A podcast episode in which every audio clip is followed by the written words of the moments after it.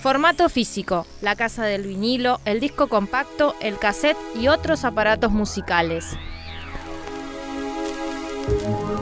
Ey, ey, ey, ey, ey, ¿qué decís? ¿Cómo andás? ¿Cómo estás? Bienvenido seas, bienvenida seas a una nueva emisión de Formato Físico, el programa del Club del Vinilo de Neuquén que martes a martes te trae aquí a la 88.5 Capital FM. Eh, un programa en el que escuchamos música en formato físico. ¿eh? Podemos escuchar vinilos, podemos escuchar cassettes, podemos escuchar discos compactos. El asunto y la premisa es esa, ¿no? Que la música que suena suene en su formato físico correspondiente. Y eh, el programa del día de la fecha es bastante, bastante, bastante especial porque habida cuenta de, de bueno, la jornada eleccionaria que hemos tenido el día domingo, que todavía están las repercusiones dando vuelta para arriba y para abajo, con todos los dimes y diretes sociopolíticos que se desprenden de, de, una situación tan especial como fue la del domingo pasado, este, hemos decidido hacer con el club un programa muy, pero muy, pero recontra muy musical. Vamos a mostrarte un montón de cosas eh, en el día de la fecha a nivel música y todas tienen un mismo concepto y una misma línea, digamos, ¿no? Lo que vamos a escuchar hoy durante el programa del día de la fecha, los 120 minutos de programa, es a cantantes de, eh, de raíz eh, británica, ¿no? Eh, no del Reino Unido, de Gran Bretaña, eso, eso a nosotros no nos gusta, ¿no? Es como muy colonial. Estamos hablando de la, raíz cultural británica, o sea, de la raigrambre británica, ¿no? Sajona. Y todos ellos tienen que cumplir un requisito, tienen que ser cantantes de rock o estar muy vinculados al rock eh, para sonar en, el transcurso de la tarde-noche de, hoy, ¿sí?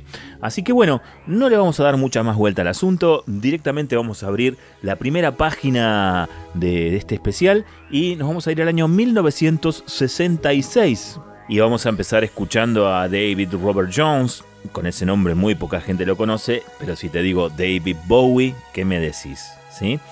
Y eh, vamos a empezar escuchándolo a él porque él reúne muchos de los requisitos del estereotipo del cantante eh, vinculado al rock eh, británico, ¿no? Él es un inglés nacido en Brixton, en la década del 40 del siglo pasado, nació en la posguerra, hijo, hijo directo de la posguerra del 47, era del 47. Eh, el David, ¿no? Y bueno, lo que vamos a escuchar es ni más ni menos que material de su primer disco. Dije 66, pero es del año 67 en realidad, salió en febrero del 67. Ese disco traía a este muchacho que era un adolescente, tenía en ese momento exactamente 20 años, y eh, era reconocido en el mundillo del under londinense porque era un mimo que tocaba el saxo y cantaba y componía algunas canciones, un, un ser absolutamente excéntrico, ¿no? Y eh, para este disco, la verdad, se mandó una, pero muy, muy a los Bowie, ¿no? Muy original todo el tiempo. Qué sé yo, tiene una canción que el instrumento principal es la tuba, como Rubber Band. Eh, tiene valses como Made of on the Street o Little Bombardier, que es el que vamos a escuchar. Eh, tiene instrumentos de metal y cuerda en Love You Till Tuesday o Can Buy My Toys, ¿no? Son cosas que eran como muy locas para la época, aun cuando estamos hablando de la época en la que los Beatles brillaban y, la música experimental eh, no era mal vista, no era, eh, era un condimento especial de quien hacía rock experimentar, ¿no? Aún así todo, el tipo era bastante especial y vas a escuchar su impronta y su voz y hay que prestar muchísima atención a las voces que vamos a escuchar en el día de la fecha porque de eso se trata el especial eh, de cantantes masculinos. Ya vamos a hacer uno de cantantes femeninas, eh, eh, de, las islas ahí, ¿no? De Inglaterra, Irlanda, Escocia, Gales. Este, bueno, arrancamos por Inglaterra y arrancamos por Brixton. El señor es David Bowie, su primer disco de febrero del 67 se llama David Bowie también, y de ahí este vals alucinante intitulado Little Bombardier, el pequeño bombardero. Eh, fíjate vos que para ese entonces todavía la posguerra continuaba y el nombre era muy fuerte, ¿no? Prestar atención a la interpretación, porque de eso se trata el programa del día de la fecha, escuchar grandes voces interpretando magistralmente. Arrancamos por Bowie, dale.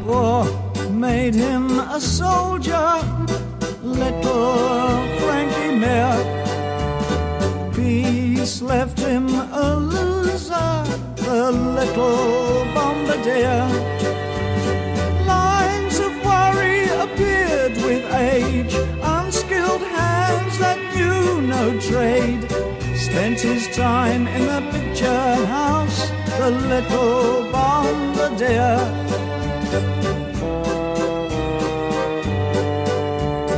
Frankie drank his money, the little that he made told his woes to no man, friendless, lonely days. Then one day in the ABC, four bright eyes gazed longingly at the ice cream in the hand of the little bombardier.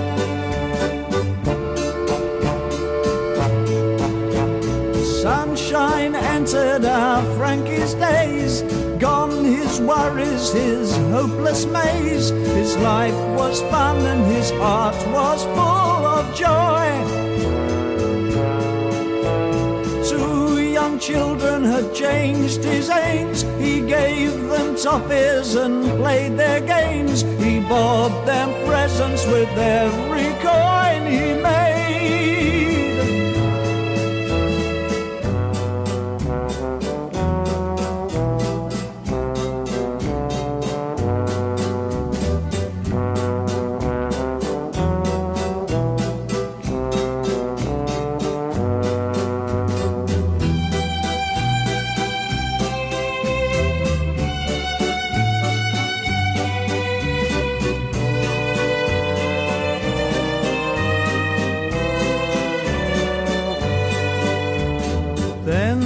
Two called on him, asked him for his name.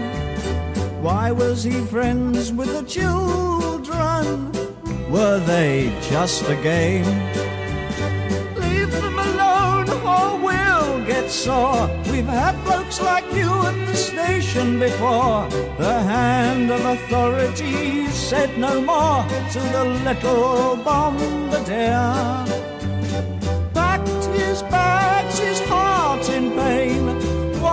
tear and caught a train, not to be seen in the town again.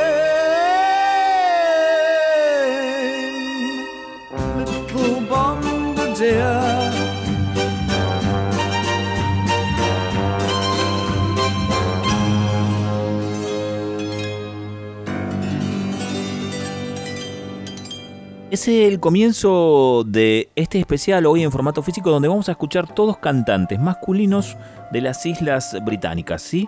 Eh, hemos arrancado con el doctor David Bowie, año 1967, haciendo Little Bombardier. Nos vamos a ir un año más allá, vamos a quedarnos en la década del 60, pero avanzamos un año. Nos vamos al año 1968 donde salió uno de los discos que hoy por hoy está consignado como uno de los mejores discos de esa época, de la década de 60, para el rock de todos lados, ¿sí? Ese disco se llamó Odyssey and Oracle, es decir, la Odisea y el Oráculo, y pertenece a la agrupación de Zombies, agrupación inglesa, obviamente, por eso están aquí hoy en este especial, ¿no? De voces británicas eh, masculinas. Y eh, es un disco muy bello realmente, muy muy bello. El álbum fue grabado en el año 1967, pero fue lanzado a principios del año 1968, ¿sí? Fue grabado ni más ni menos que en el mítico estudio de Abbey Road de Londres y es un disco muy muy sofisticado y muy bello y muy fino, ¿sí?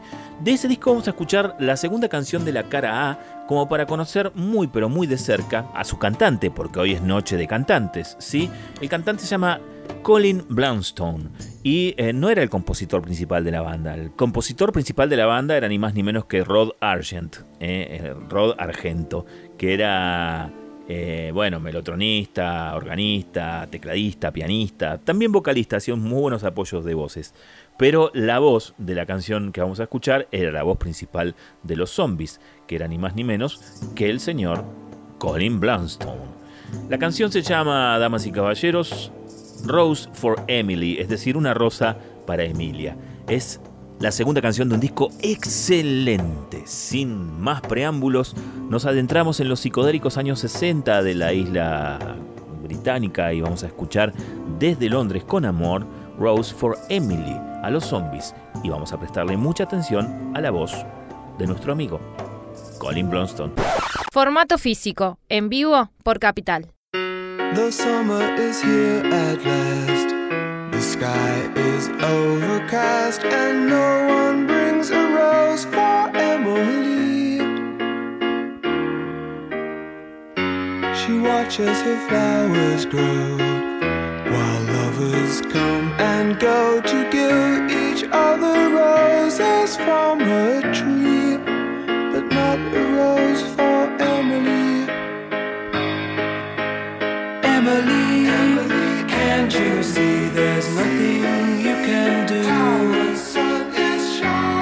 loving everywhere but love for you.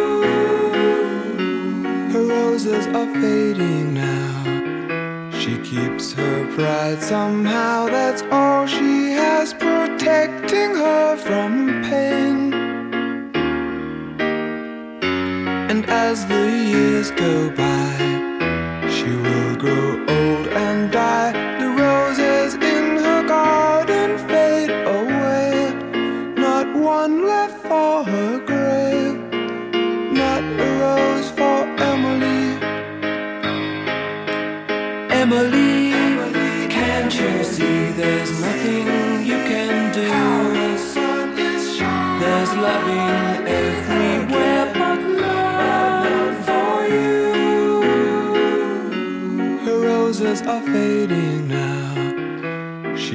her pride somehow. That's all she has protecting her from pain. And as the years go by, she will grow old and die. The roses in her garden fade away. Not one left for her grave. Not a rose for Emily.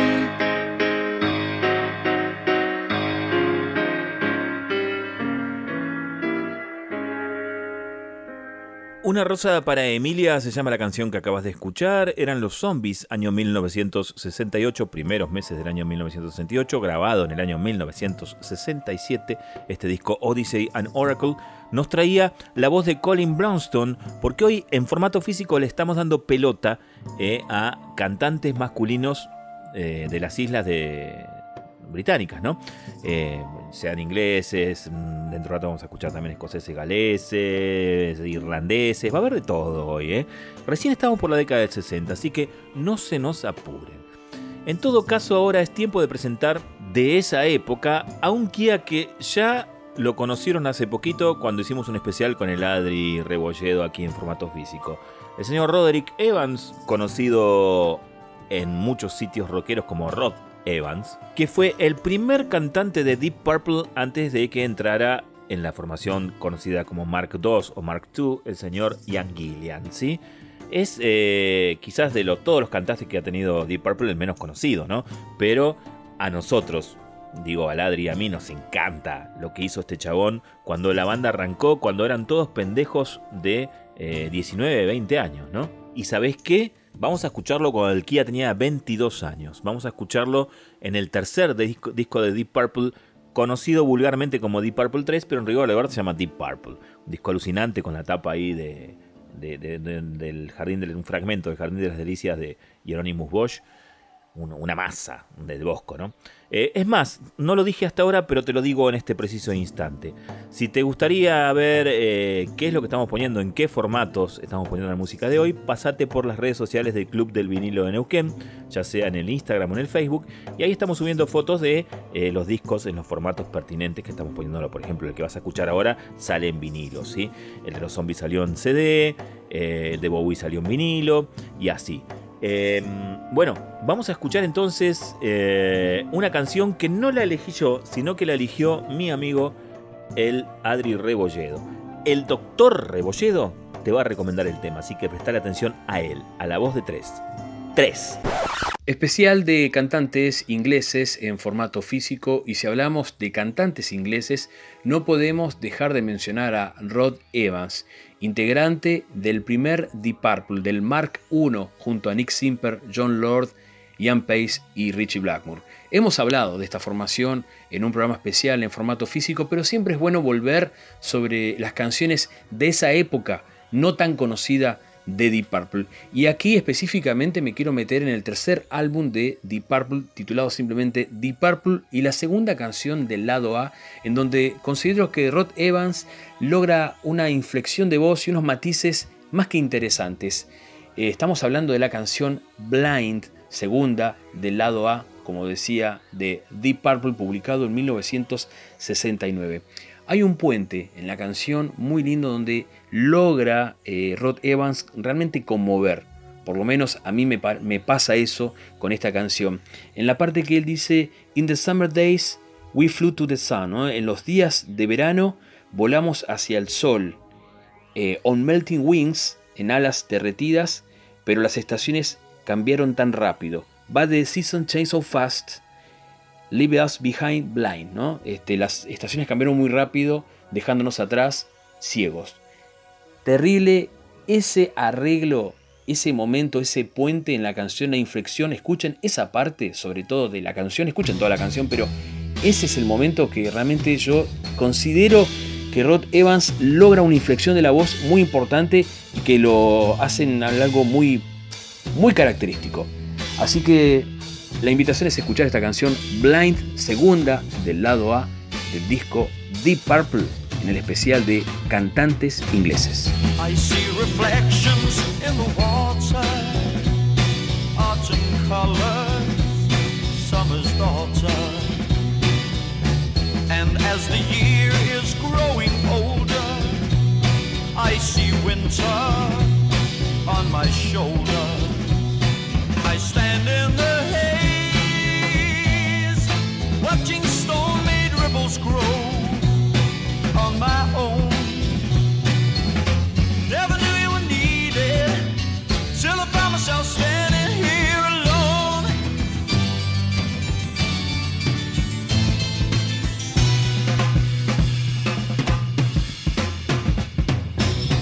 And in the water, such a sad face, slowly drowning.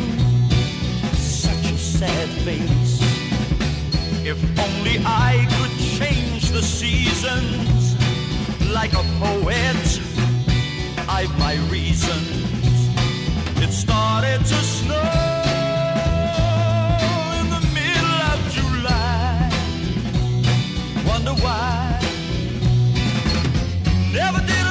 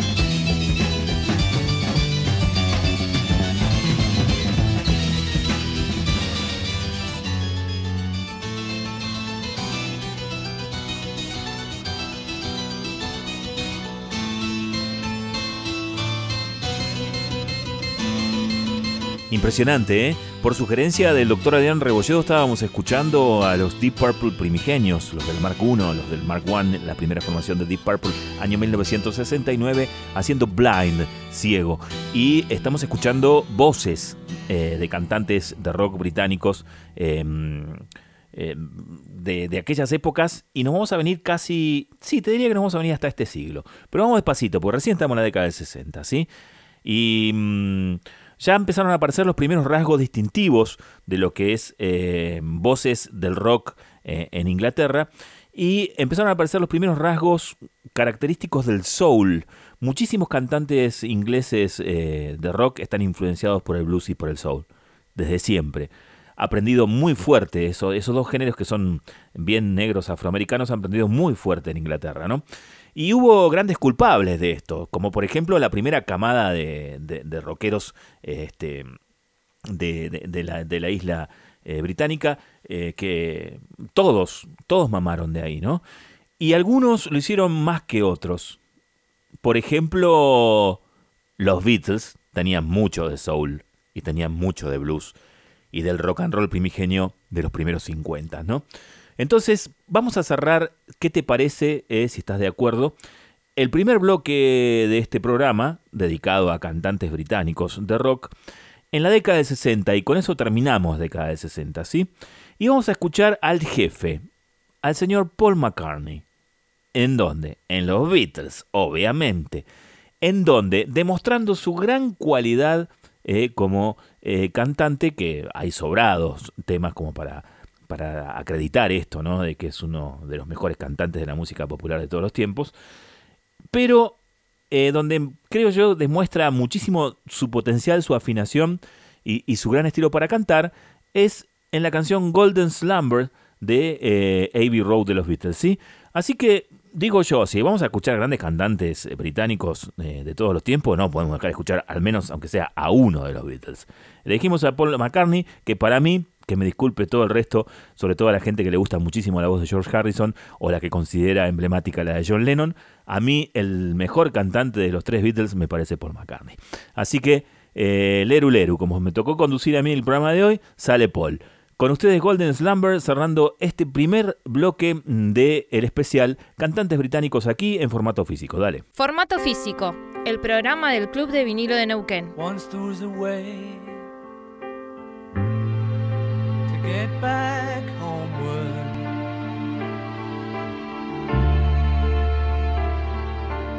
Once there was a way to get back home.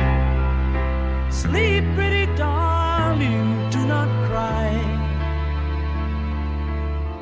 And I will sing a lullaby.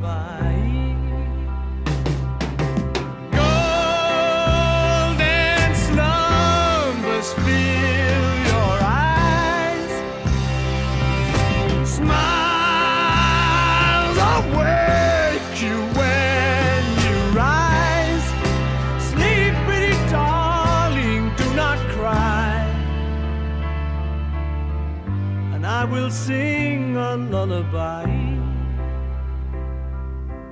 Once there was a way to get back homeward.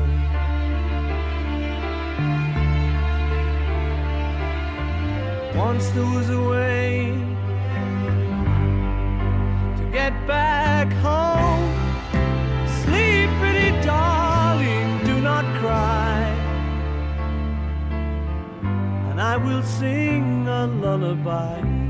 Qué lindo, qué bello, qué bonito. Te dije que con esta canción nos íbamos a la tanda, te mentí. Acabo de mirar el reloj, entra una canción más y me voy a quedar en la década del 60. Y si me decís, hay algo tan bello como lo que acabamos de escuchar para poner en este especial de cantantes masculinos de las islas eh, británicas para escuchar, y sí, sí, década del 60 también, último año, 1969, mismo año que el disco Abbey Road, salía el disco número 2 de Led Zeppelin, Led Zeppelin 2, y en ese disco estaba esta canción hermosa que vamos a escuchar en una de las interpretaciones vocales más bonitas, eh, más eh, preciosas del señor Robert Plant, esa es la voz, de él. Se trata, y te va a dejar lo que es y lo que nunca debería haber sido. What is and what should never be, damas y caballeros. Ahora sí, nos vamos a una tanda, pero con este temazo de Led Zeppelin. Dale, a la salida estamos con el segundo bloque del especial Voces Masculinas Británicas aquí en formato físico. Esto es Formato Físico.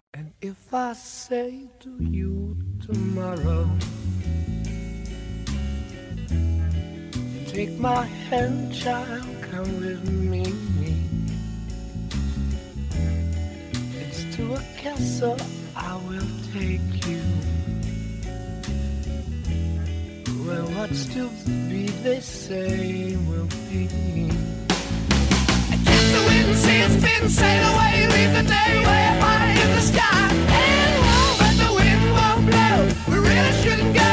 It only goes to show.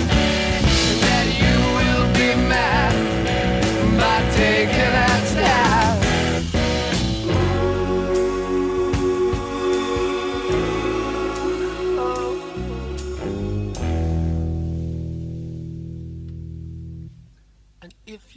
say to me tomorrow? Oh, what fun it all would be.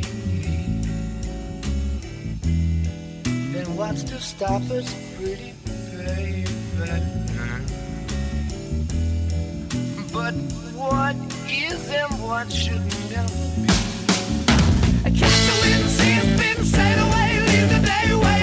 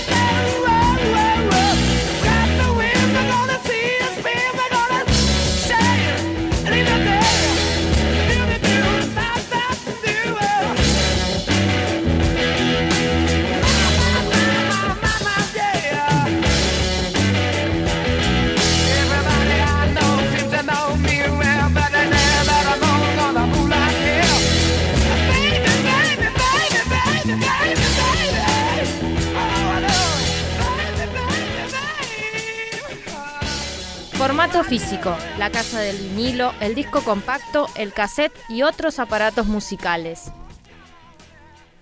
Esto es formato físico.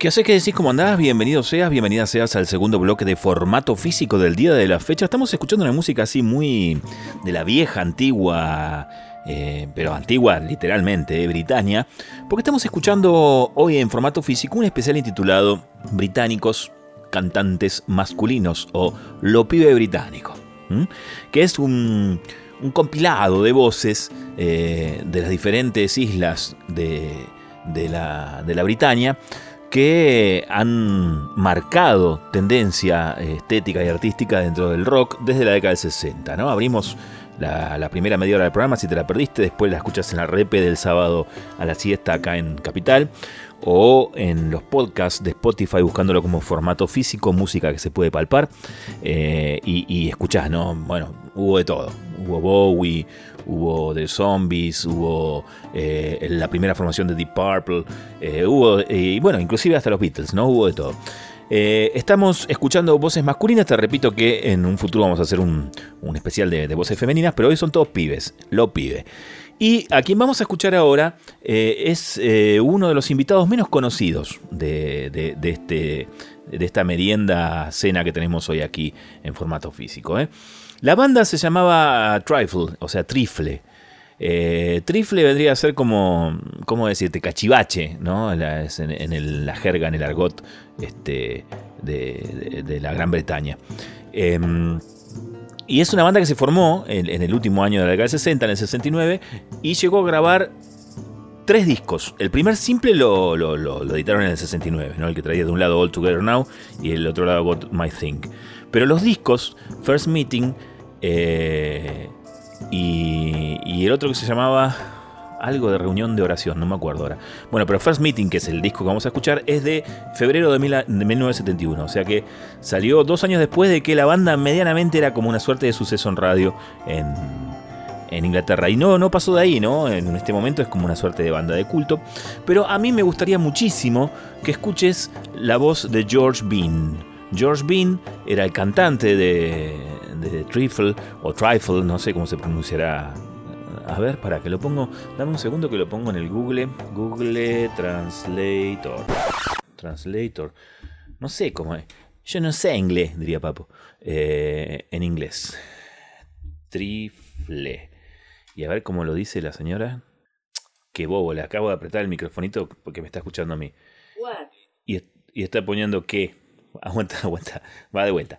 Eh, trifle. Y a ver cómo se, se escucha. Trifle. Trifle, mira, Trifle era. Eh, que vendría a ser como la huevada, la, la nimiedad, la, eh, la cosa cachivachesca, ¿no? La, la, o sea, sí, la hueva. Acá le diríamos la hueva, la pura hueva. Este, bueno, volvamos, no me quiero ir. George Bean, cantante de Trifle, te va a clavar una interpretación muy, pero, pero muy buena, muy buena de lo que interpretaba el muchacho eh, jovencito blanco, eh, inglés, este, de la Britania en general, ¿no? Sobre el blues y el soul. Y, aquí hay, lo decíamos en el primer bloque, como una suerte de ABC, ¿no? De, la marca, el sello eh, de identidad que muchos cantantes brit británicos tienen, ¿no? Que es un amor y un apego muy grande por el soul y por el blues.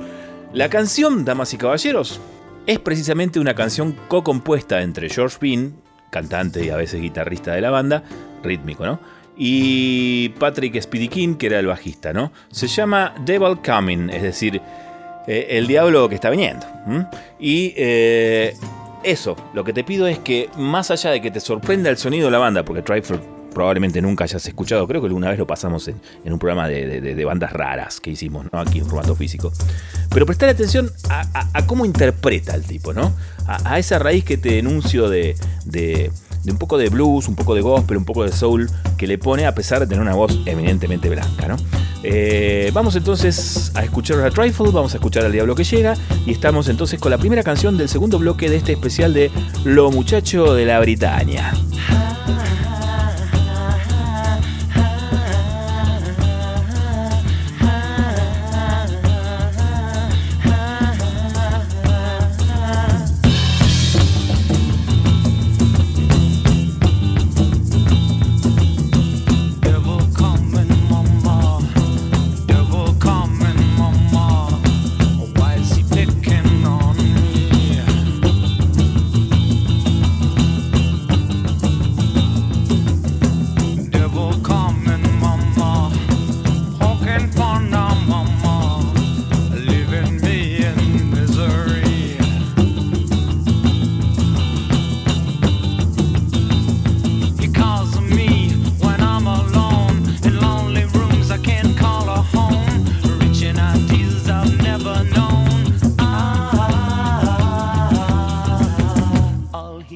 Touches turns to red.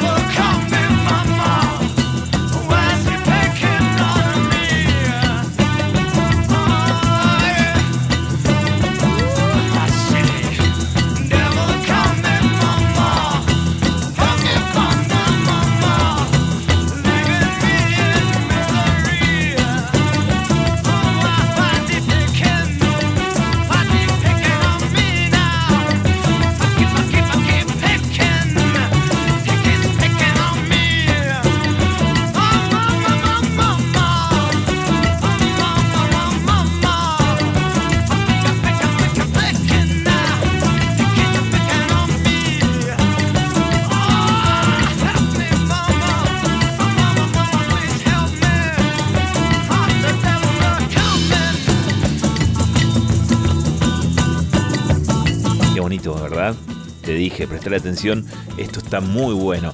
Trifle se llama la agrupación y estamos escuchando eh, música inglesa de la década del 70 del siglo pasado, del año 1971, y a esta banda Trifle, porque estamos escuchando cantantes de la Britania, eh, varones, hoy aquí en formato físico.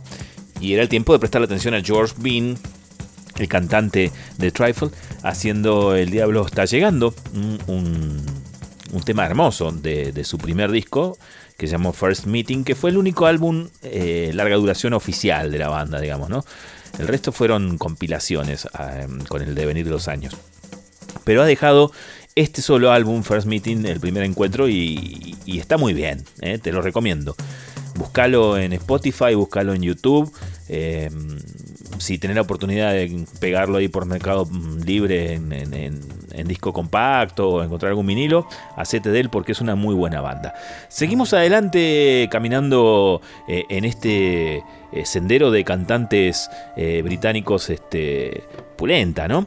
Y nos vamos a ir quizás, no sé cómo decirlo, pero a uno de los más especiales de todos, ¿no? Porque mm, es un tipo que tiene una capacidad increíble para la composición eh, de, de de grandes canciones y, y- muy buenas melodías. Eh, tiene una voz privilegiada en, en- en carácter. Tiene una voz privilegiada en técnica. Tiene una voz afinadísima. Y tiene también mucho vuelo rockero, digamos, ¿no? Eh, de, de- de esa informalidad guarra.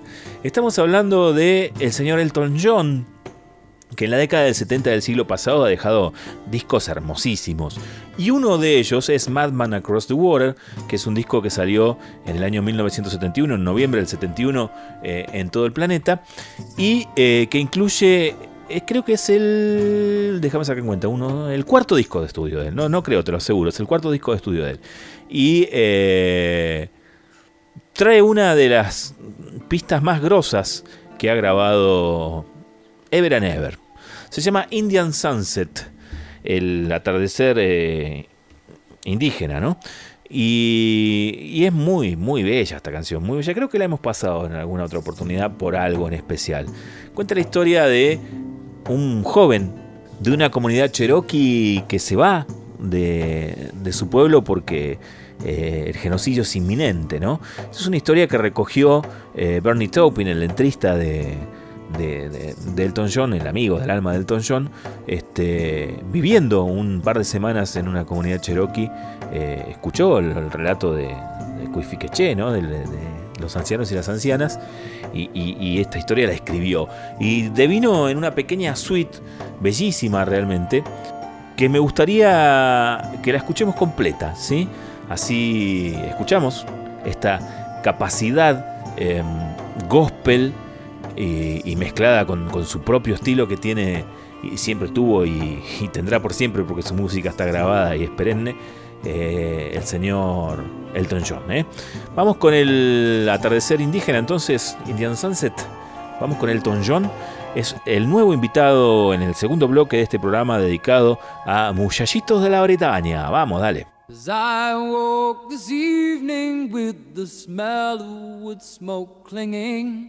like a gentle cobweb hanging upon a painted teepee. Oh, I went to see my chieftain with my war lance and my woman, for he told us that the yellow moon would very soon be leaving. This I can't believe I said, I can't believe our warlord's dead.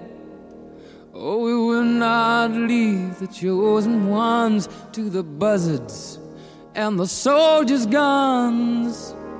Oh, great father of the Iroquois, ever since I was young. I've read the writing of the smoke and breastfed on the sound of drums. I've learned to hurl the tomahawk and ride a painted pony wild.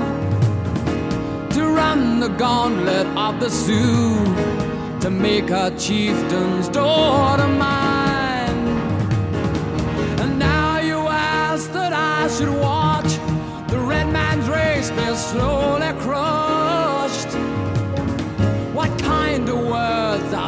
I hear from yellow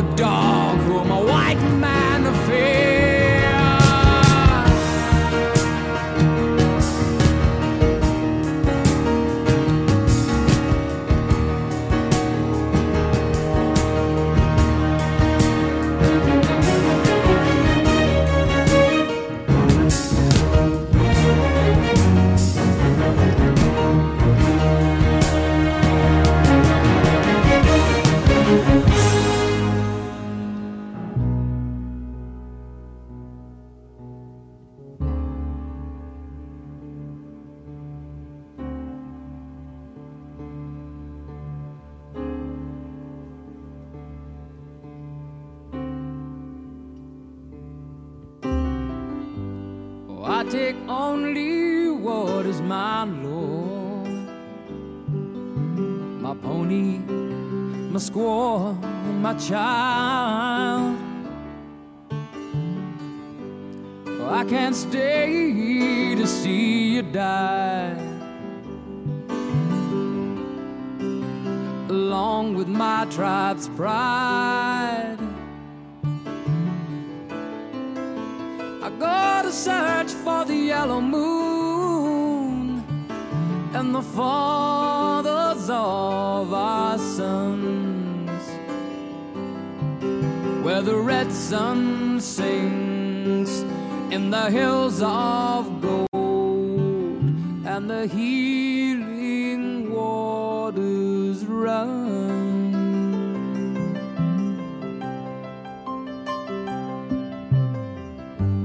trampling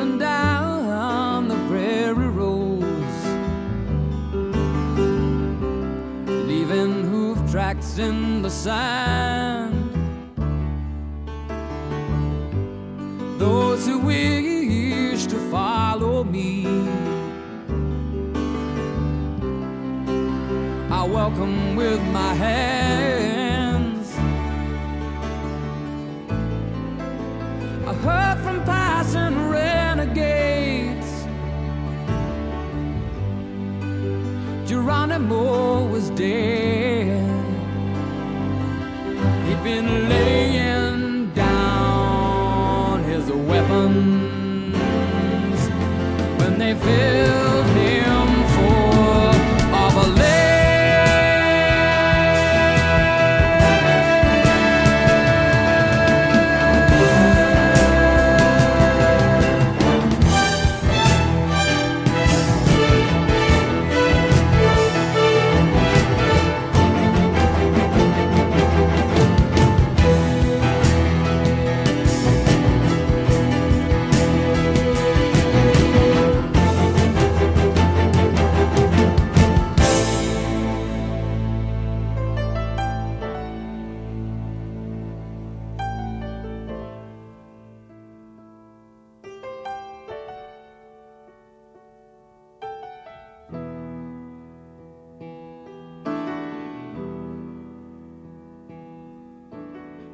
there seems no reason why I should carry on in this land that once was my land. I can find a home. It's lonely and it's quiet, and the horse soldiers are coming. And I think it's time I strung my bow and ceased my senseless running.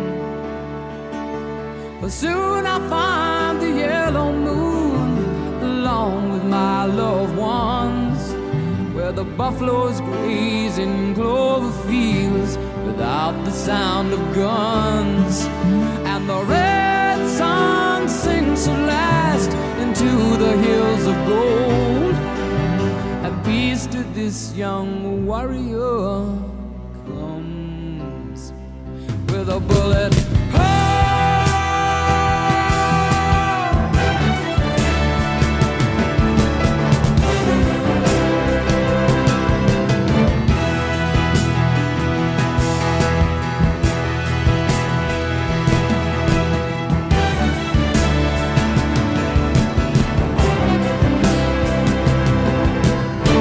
Qué belleza, ¿eh? Una obraza realmente.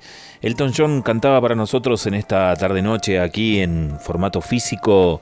Digo, por ahí es la siesta del sábado, estás escuchando la repetición y decís, ¿qué dice este tipo de la tarde-noche? Bueno, porque en vivo estamos ahora, inclusive ya a esta hora, no, no hay más sol. Eh, es martes a la noche. Y, bueno, vos lo estás escuchando en la repe del sábado y, y es la siesta. ¿Qué está pasando? Así es la radio. Y también puede ser que estés en cualquier momento del año, en cualquier parte del planeta, a cualquier hora escuchando esto en Spotify, ¿no? Entonces es la hora que vos quieras. Listo, lo dejamos así. Estaba haciendo Indian Sunset el señor Elton John. Hoy tenemos un programa especial dedicado a voces masculinas británicas, ¿sí? De mm, la década del 60 ya hemos escuchado muy buen material. Estamos escuchando ahora material de la década del 70 y estamos al principio de la década del 70 porque este disco de Elton John es del 71. Vamos al año 1972. Los Rolling Stones se encuentran eh, en una suerte de autoexilio impuesto por motivos... eh, más que nada de quilombos con, con la, con la FIP de inglesa, ¿no? Con el fisco inglés. Y se van la mayoría de ellos para Francia. Y en Francia graban este disco que se llama Exilio en la calle principal. Y la calle principal, ¿sabes qué era? Eh, Richards había comprado un, un bote así grande, ¿no? Una lancha medio lujosa y cargaba a todos los pibes ahí de la banda y se iban a desayunar a Italia, eh, por, el sur, ¿no? Por, el mar. Entonces, ese corredor que lo hicieron 796 mil veces mientras grababan este disco, le, pusieron Main Street, la calle principal. Eh, y en honor a, a, a ese JT, digamos, el, el disco se llama así. Es un disco precioso este realmente. Es un disco bastante inusual dentro de la discografía de los Stones. Un disco doble, muy crudo, muy, muy de grabado en un sótano. De hecho, está grabado en el sótano de la mansión de, de- Richards en, Francia. Y eh, bueno, tiene mucho de rock and roll, country blues, rhythm and blues, rockabilly, boogie googie, jazz, gospel, todas cosas muy norteamericanas. Y aquí vamos a hacer como una suerte de acento en la herencia que tiene eh, el estándar de- del cantante varón inglés eh, durante la década del 70, del 80 y que llega hasta nuestros días inclusive, que, es la herencia de, los eh, géneros de raíz norteamericanos, no afroamericanos en rigor, la verdad. Y lo vas a escuchar muy claramente en la canción que hemos escogido para eh, musicalizar la parte Mick Jagger de este especial. Es ni más ni menos que Shine a Light. ¿eh? Y aquí vas a escuchar al Jagger más negro. Que es el que te vinimos a presentar. Así que acomódate ahí, llega Shine a Light, llegan los Rolling Stones en el segundo bloque de este especial dedicado a los muchachos que cantan en la Bretaña. So you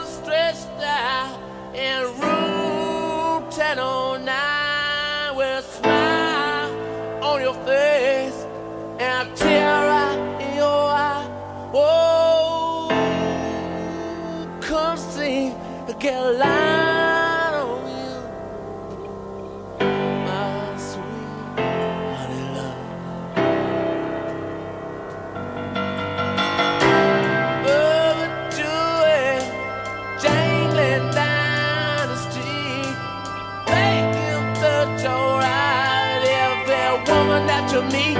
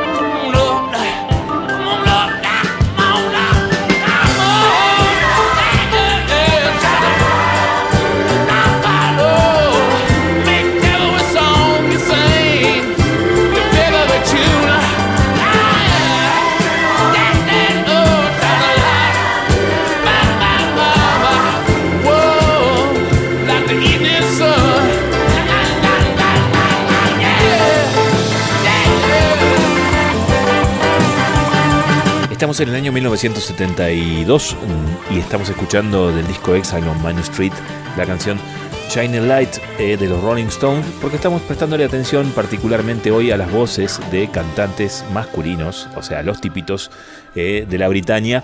Y este especial es un especial de cantantes ingleses, ¿sí? Eh, fue el turno de Mick Jagger, ahora es el turno mm, de otro que me parece a mí es uno de los mejores cantantes de, de- de los cantantes británicos, ¿no? A mí, eh, de los mejores, vamos, es uno de los que más me gusta a mí. Me parece que es uno de los más souleros y eso me compra el alma por completo. Su nombre es Glenn Hughes. Es bajista y es cantante.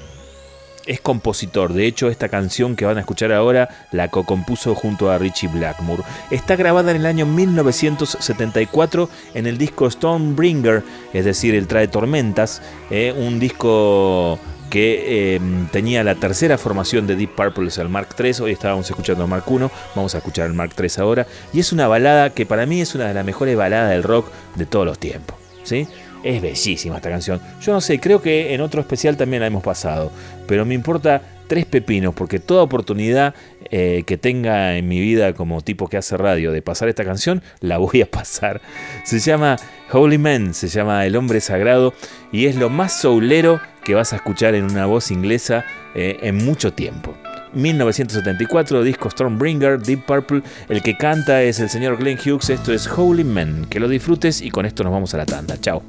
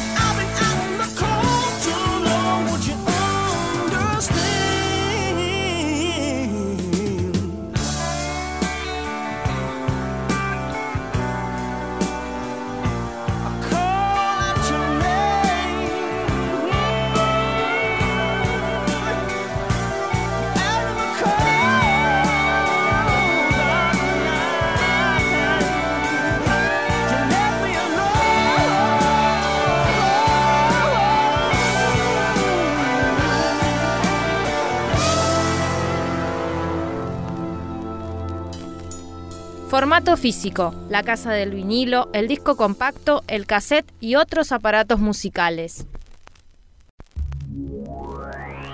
Estás escuchando Formato físico, martes de 20 a 22.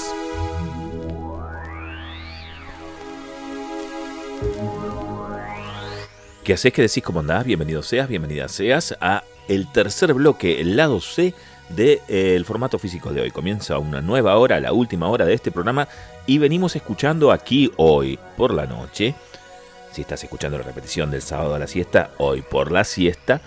Y si estás escuchando el programa en Spotify en cualquier lugar del mundo a cualquier hora, eh, hola, ¿qué hace? ¿Cómo andás? No sé, si es de día, si es de noche, qué es lo que es. Pero aquí estamos, ¿eh? Escuchando cantantes de la Britania, ¿sí? Cantantes eh, tipos, eh, masculinos. Este programa está dedicado a los tipitos. Después vamos a ver una de las tipitas de tipite, pero más adelante. Ahora es otra milonga, ¿eh? Es los tipos con su impronta en el rock, cantantes masculinos británicos. Hemos escuchado cosas de la década del 60 y de la década del 70 y nos vamos a quedar en la década del 70 un rato más. Y sabes qué? Vamos a entrar en este bloque eh, exclusivamente a una banda súper inglesa de rock que ha tenido super cantantes a lo largo de toda su trayectoria, que ha sido por momentos muy popular, mm, de tocar en grandes teatros y en estadios, y después eh, en clubes ¿no? y, festivales, y ha quedado como una banda de culto. Es una banda que eh, en primavera del año que viene va a cumplir ni más ni menos que 55 años ¿eh? de carrera, cinco, más de medio siglo de carrera. Bueno, la banda se llama Uriah Heep. Es una banda 100% londinense que surgió eh, en 1969 cuando se disolvió Spice, que era la banda eh, en la que estaban David Byron y el violero Mick Box. Y bueno, se juntaron con Ken Hensley, con Licker Lakes en la batería, con Gary Tain en el bajo. Bueno, armaron una banda de hard rock y rock muy, muy, muy buena. Que fue un poco la cuna y la inspiración de futuras bandas como Queen, por ejemplo. Eh, media generacioncita antes, digamos, ¿no?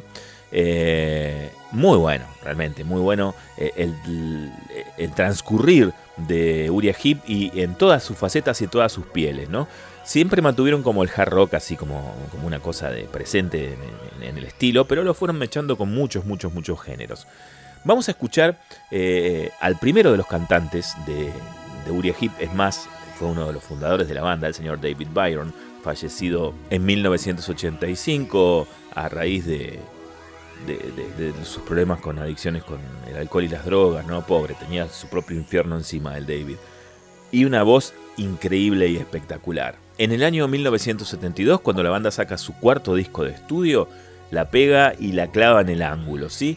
Hace un disco conceptual que se llama Demons and Wizards, eh, los demonios y los hechiceros, con una tapa increíble del maestro Roger Dean, el que le hacía las tapas y es, bueno, la recontra repegaron con, con ese disco. Y en ese disco hay un preciosismo increíble en el trabajo del maestro David Byron en la voz, que te trae todo lo que te conté hoy de la impronta, digamos, y, y la estética general de los cantantes de rock eh, ingleses de, del siglo pasado, que es mucho soul, mucho blues, mucha cosa negra, pero en este caso con eh, la impronta naciente de eh, la estética rockera, rockera, rockera, que luego, no sé, cobraría este, mucho peso en la década siguiente, ¿no? En, en, el mundo de la música. Pero no estamos en la década siguiente, estamos a principios de los 70 y esto es Demons and Wizards y hemos elegido un temazo para que escuches, ¿eh?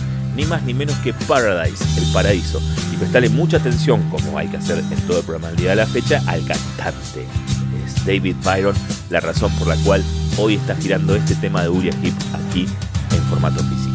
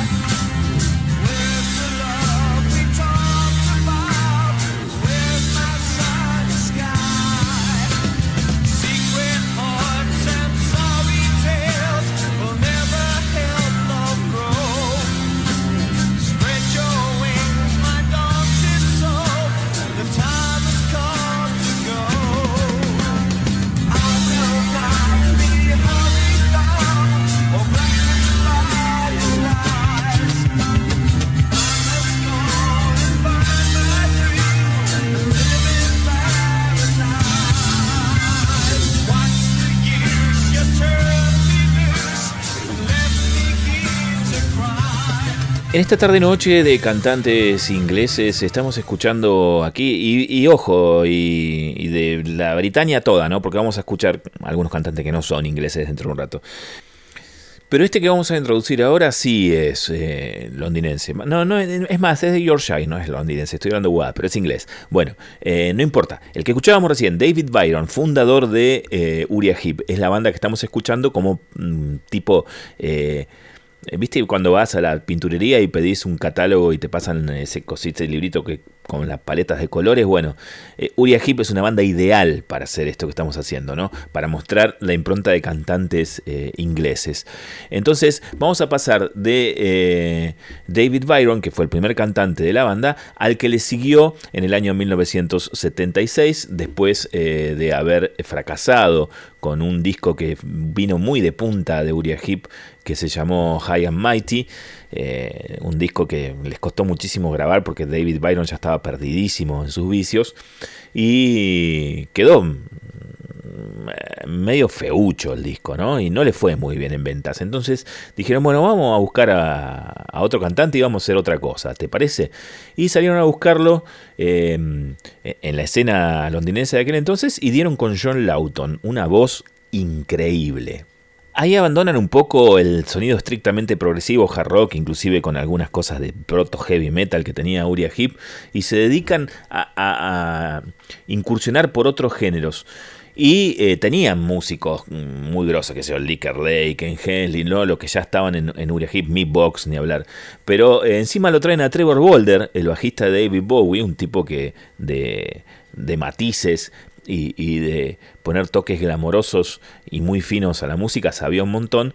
Y lo juntan con una voz portentosa como la de John Lawton y bueno, se armó la milonga, ¿no? Salió un disco que se llama Innocent Victim, La víctima inocente del año 1976. Tiene una de las tapas más feas pero bonitas de la historia de la discografía eh, rockera de todos los tiempos, que es una víbora dibujada, medio un cómic, medio naif, no sé muy bien cómo definirla, sobre un fondo negro, ¿no? La cabeza de una víbora.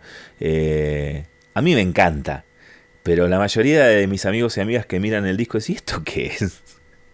Pero a mí me parece que está muy bien, no sé, juzgala por vos mismo. Ahí entra en las redes del Club del Vinilo Neuquén, donde estamos subiendo el material que estamos poniendo hoy al aire aquí en, en el programa, tanto en Facebook como en Instagram, nos buscás como Club de Vinilo Neuquén, y vos decidirás si la tapa de Víctima Inocente, Innocent Victim, es o no es linda. Bueno, eh, lo cierto es que el disco está muy bueno. Y hay un tema que casi cierra el álbum, que se llama The Dance, y, me parece encantador. Es un cover en rigor, la verdad, ¿no? Un cover de un tema soul, que lo ha hecho Uria al estilo Uria Hip. Y lo que canta, lo que canta aquí John Lawton es increíble. Por eso está sonando en este especial de voces masculinas británicas. ¿eh? Con ustedes entonces Uriah Heep, año 1976. Esto es The Dance, el baile. Un tema soul hecho por una banda hard rock barra heavy.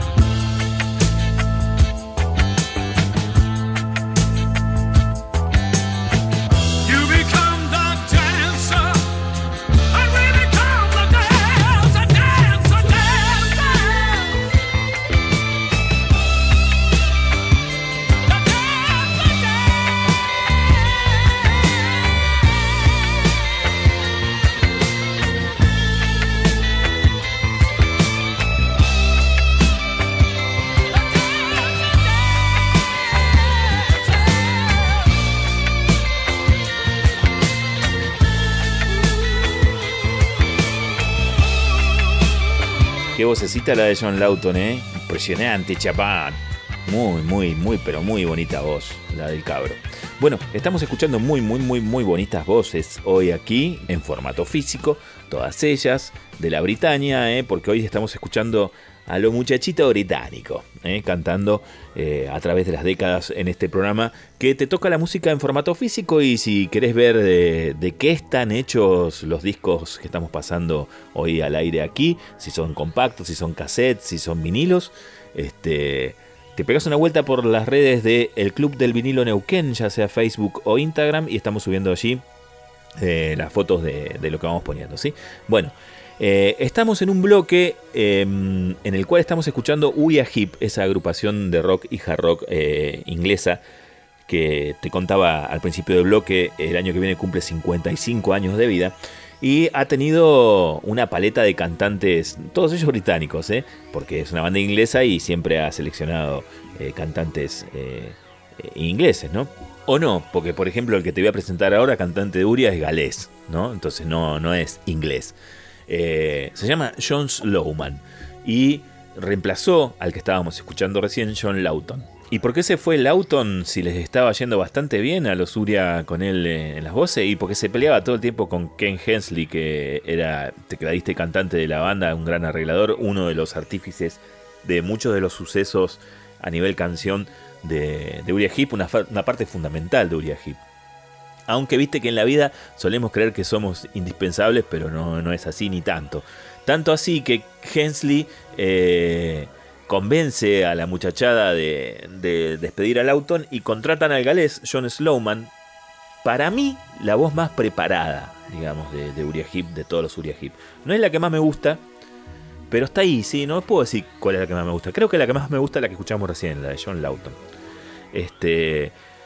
Pero increíble la capacidad técnica y el talento de Slowman, ¿no? Y la impronta eh, británica que tiene para, para, cantar, con todo esto que te vine repitiendo hasta el cansancio durante este programa, ¿no? Que los cantantes de rock británicos tienen muchísimo de soul y, de, blues, ¿no? Eh, o sea, son todos blancos, pero cantan como negros muchas veces, ¿no? Y este muchacho, John Slowman, era cantante, fue cantante de UFO, eh, fue cantante de la banda solista de Gary Moore, eh, cantó en una agrupación que se llama Lone Star, que está muy buena, también buscala de los primeros 70s. Eh, y llegó Uriah Heep cuando el, el, rock estaba un poco perdido, porque había sido atropellado por el punk. Y, y, toda la generación anterior al punk habían quedado como unos dinosaurios marca cañón, ¿no? No, no, no venían bien posicionados. Y el disco Conquest para muchos es muy errático, para mí está bueno porque eh, hicimos un programa con Adrián Rebolledo este año donde contábamos que en la década del 80 las bandas entraron en medio de cotelas de los 70, ¿no? sin saber muy bien qué hacer y esos discos híbridos eh, muchas veces son muy bellos. Este es el caso, ¿no? Eh, Conquest, Conquista de, de Uriah Heep es uno de esos casos. Y allí estaba esta canción que se llama Imagination. ¿Por qué te mencioné tanto la pelea de egos entre Hensley y Lawton que derivó en que eh, Hensley convenció a toda la banda de echarlo a Lawton y contratarlo a Slowman? Porque después entró a pelear con Slowman, pero en este caso ganó Slowman. Eh, lo terminaron rajando a Hensley, como diciendo, bueno, querido, te peleas con todo el mundo. Y eh, eh, esa parte de Uriah Heep que se creía totalmente indispensable dentro de la banda terminó siendo eh, un recuerdo nomás, ¿no? Porque nadie, no estoy hablando mal de Hensley, estoy diciendo a favor de que nadie, ninguno de nosotros o nosotras somos indispensables, ¿no? Eh, podemos ser reemplazados tranquilamente porque no somos eh, extraordinarios, ¿no? Somos seres sociales, punto. Bueno, eh, después de esta pequeña charla de filosofía barata de zapatos de goma, ¿qué tal si escuchamos Imagination, eh, la canción de Uriah Heep de Conquest, en la que John Slowman la gasta, la rompe y la descose? Y donde el bajo de Trevor Boulder es lo más grueso que vas a escuchar, por lo menos en todo este mes. Qué cosa bella. Bueno, ahí vamos, dale. Formato físico, el programa del Club de Vinilo de Neuquén.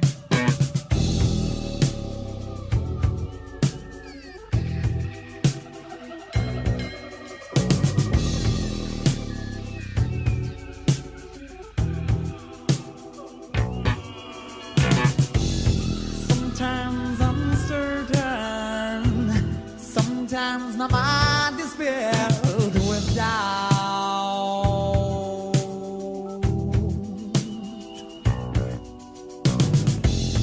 Some thoughts lay heavy here.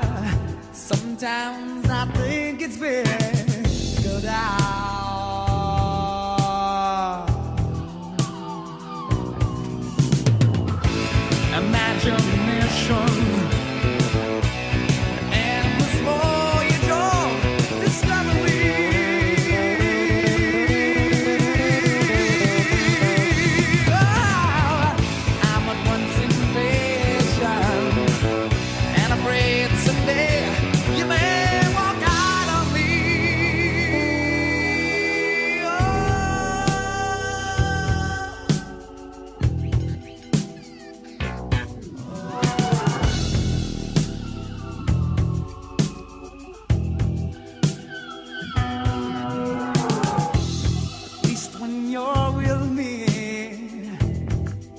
not afraid to live with mystery.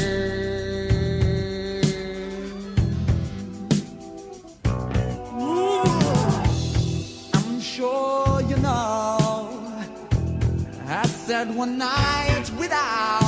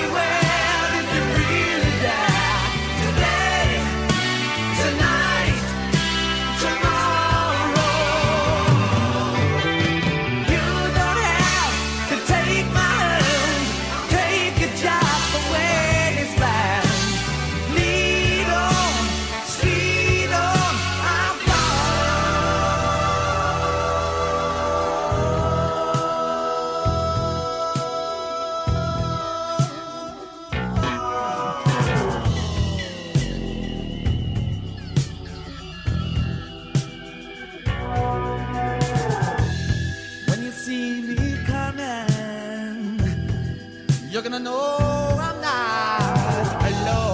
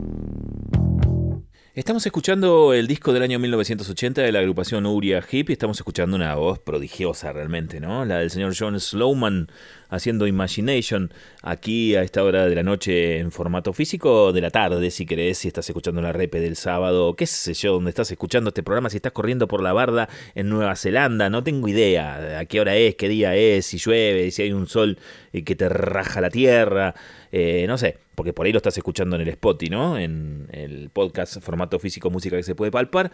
No sé dónde estás, pero el asunto es que estamos escuchando cantantes de impronta de islas de la Britania, ¿no?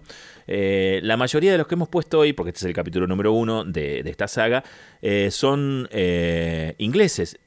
E- Excepción, por ejemplo, esta la que acabamos de escuchar, un tipo que es galés, ¿no? Vamos a uno de Wolverhampton, también Inglaterra, ¿eh? es un tipo que cantó en la agrupación Trapez y que en el año 1982, cuando lo rajaron a John Slowman también, eh, porque primero lo rajaron a Ken Hensley y después se cansaron de John Slowman también y sus delirios de grandeza.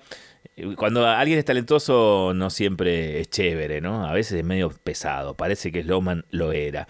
Lo llamaron al señor Peter Goulby, eh, los Uriah Heep, porque estamos escuchando cantantes de Uriah Heep eh, para, para significar estilos de cantantes ingleses.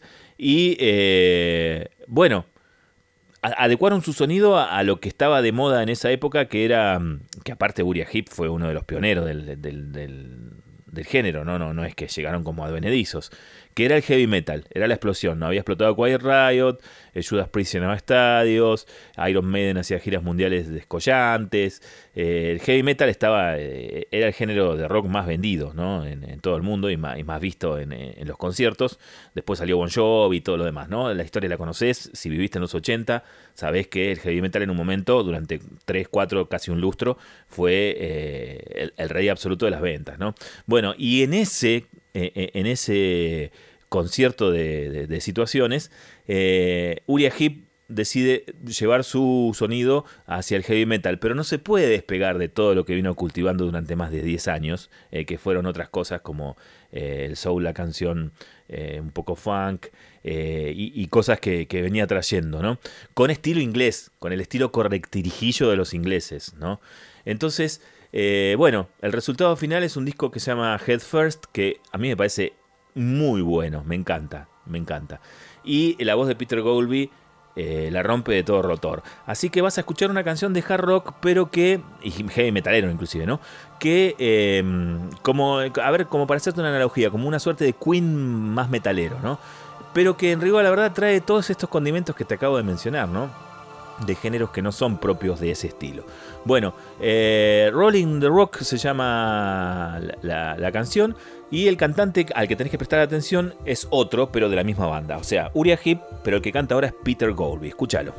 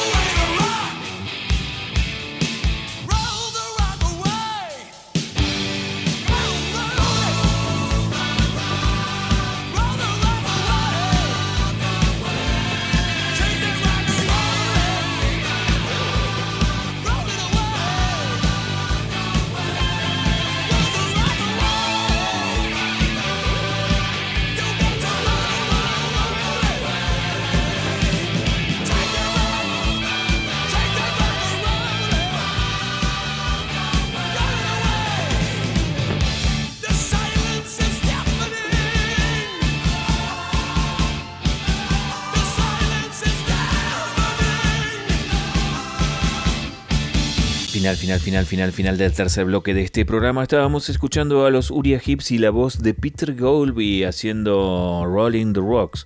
Estábamos escuchando buenas voces de territorios britanos y bueno, vamos a seguir escuchando esas voces en el último bloque de este programa cuando regresemos. Van a quedar un montón afuera, obviamente, pero se viene el capítulo 2, no se preocupen. Me van a decir, ay, pero Rod Stewart no sonó bueno, aguanta el 2. Ay, no sonó Tom Jones, está loco, bueno, aguanta el 2. Y así, muchos nombres que van a quedar para el segundo capítulo de este especial. Por lo pronto disfruta de este especial ahora, dale, no seas así tan ansioso ansiosa. Y en el bloque que sigue hacemos una gran despedida. Dale, un par de consejos de la radio y ya volvemos. Chau. Formato físico, la casa del vinilo, el disco compacto, el cassette y otros aparatos musicales. Estás escuchando Formato físico, martes de 20 a 22. ¿Qué hace que decís cómo andás? Bienvenido seas, bienvenida seas al último bloque del programa del día de la fecha. Sí, hoy en formato físico hemos hecho un repaso por grandes voces de eh, las islas de la Britania, ¿sí? Eh, escuchando cantantes masculinos, de eso se trató, y esto ha sido un primer approach nomás, porque me han quedado como 25 discos afuera, así que hay para hacer una buena serie, una buena saga, y ni hablar de si introducimos eh, voces femeninas, ¿no? Eh, vamos a terminar el bloque mm, último este.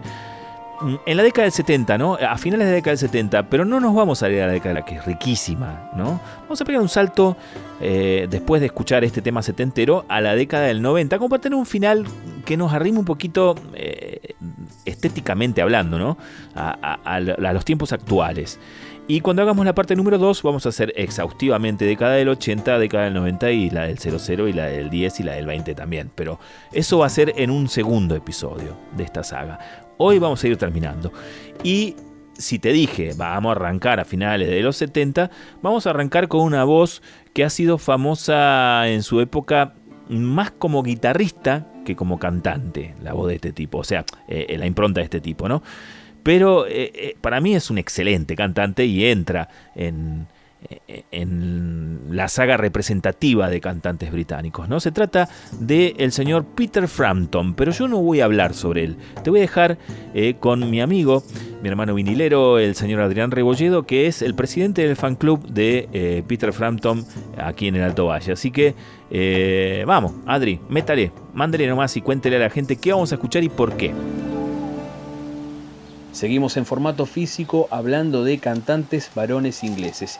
En esta ocasión voy a hablar de Peter Frampton, quien integró The Heart a fines de la década de los 60, luego forma el grupo Humble Pie y eh, a partir de 1971 comienza su carrera como solista. El primer disco lo edita en 1972 fue Winds of Change. A partir de allí el éxito era un tanto esquivo hasta que en 1976 publica el doble en vivo Frampton Comes Alive y ahí cambió todo para Peter Frampton. Fue número uno en Estados Unidos, en Inglaterra y en varios países alrededor del mundo. Acá en Argentina se edita a comienzos de 1977 y el éxito iba creciendo cada vez más, pero con los discos en estudios posteriores, I'm in You y en este del que vamos a escuchar una canción eh, Where I Should Be, donde debería estar, bueno, hace alusión a eso, ¿no? Porque el éxito también volvió como a, mermar un poco después de la publicación de I'm in You.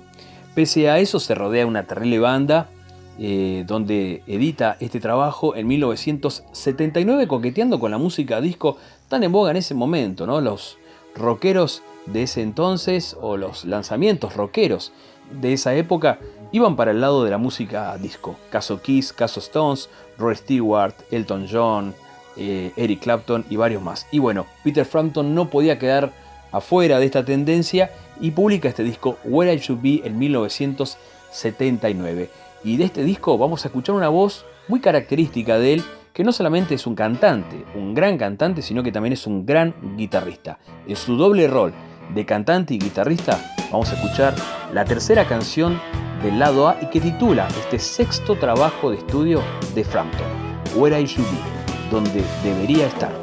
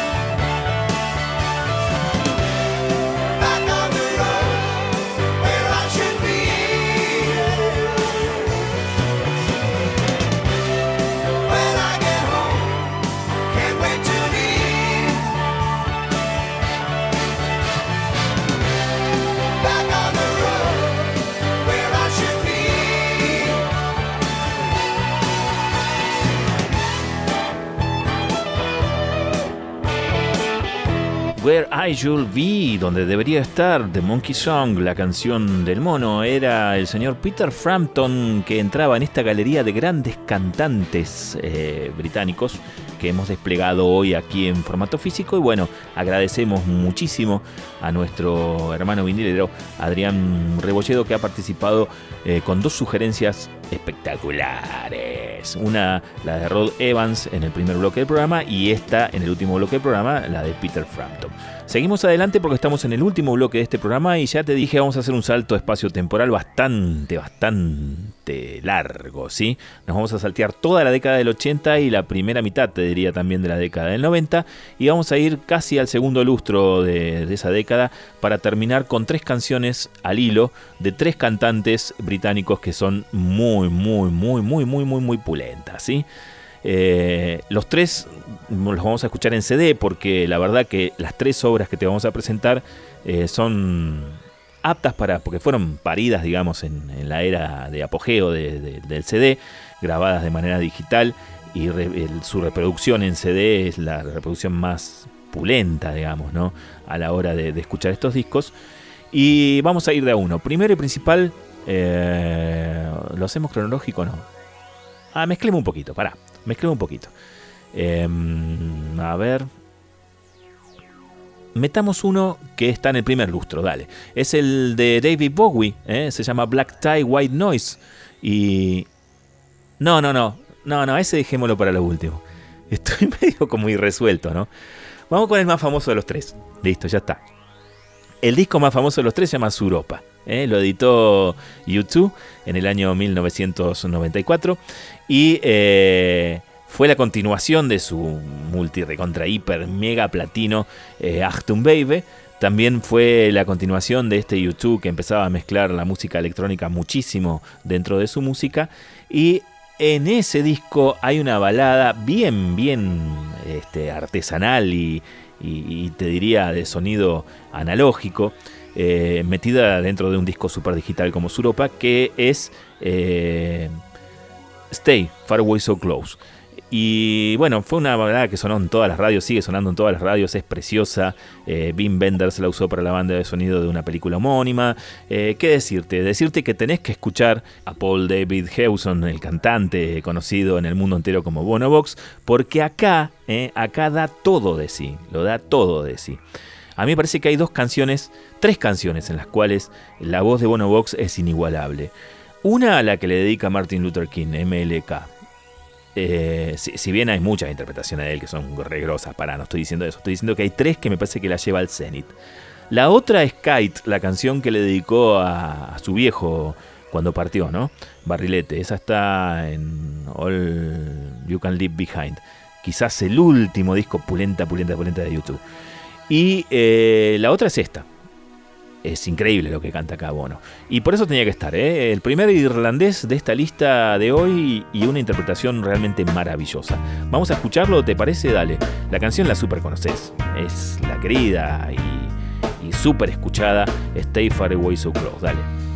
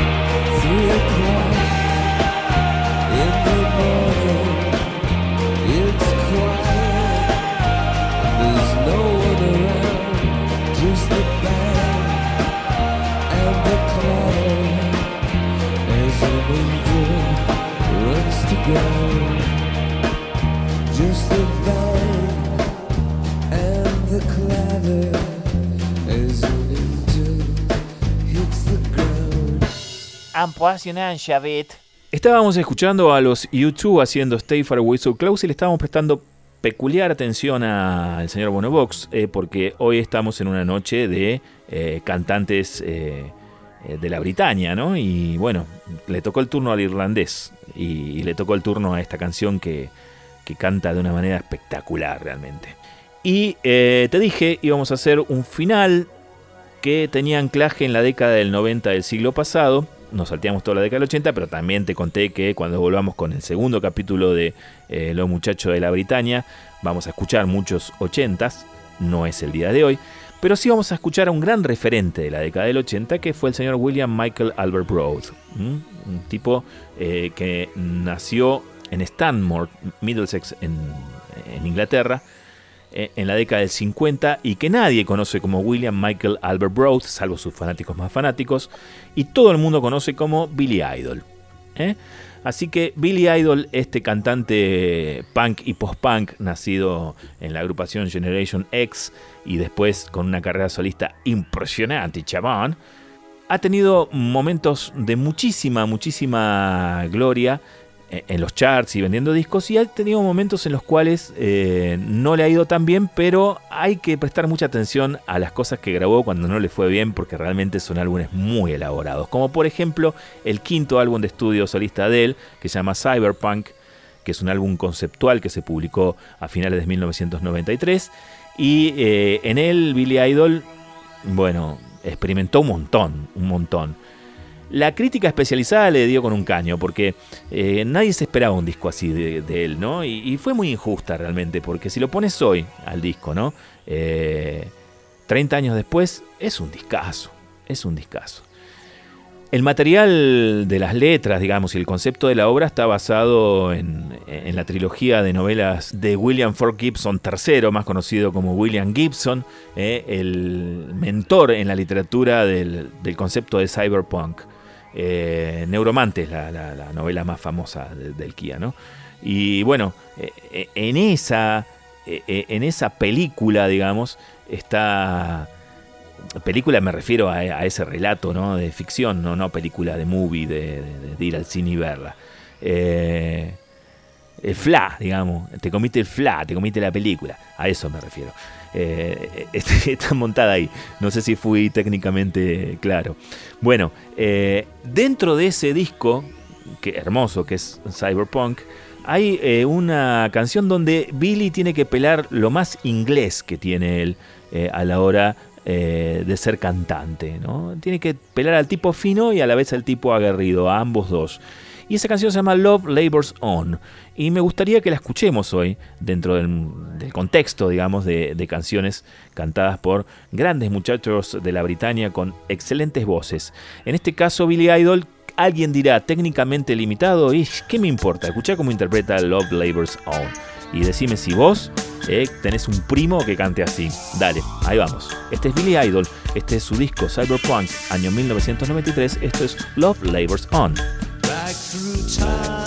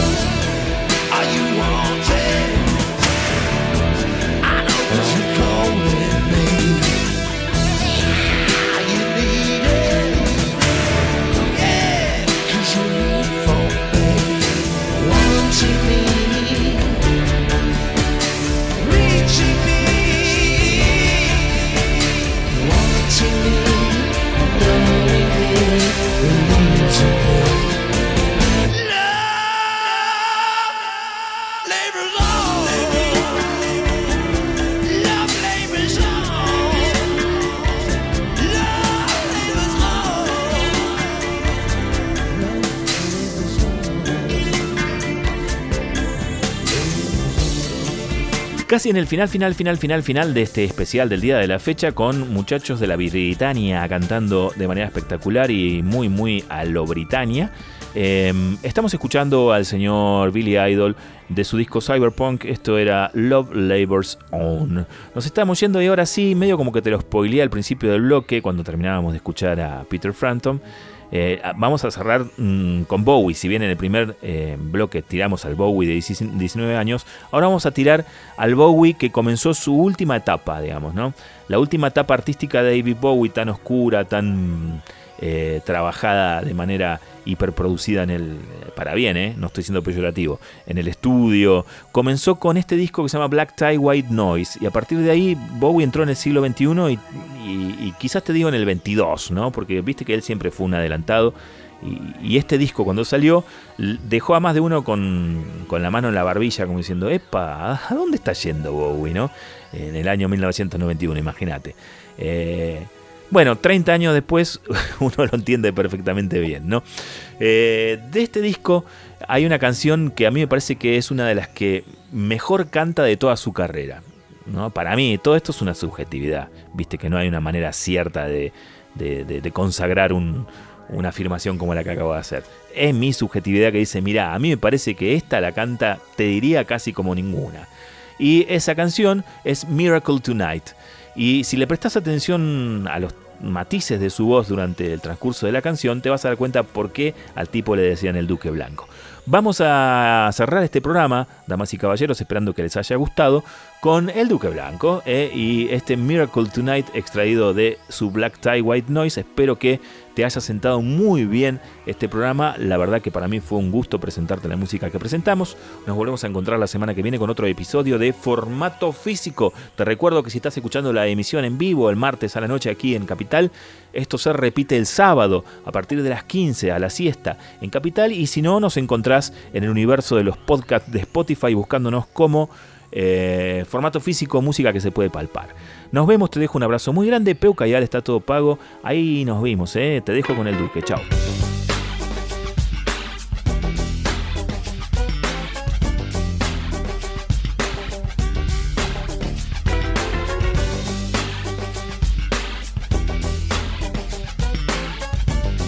Formato físico, el programa del Club de Vinilo de Neuquén.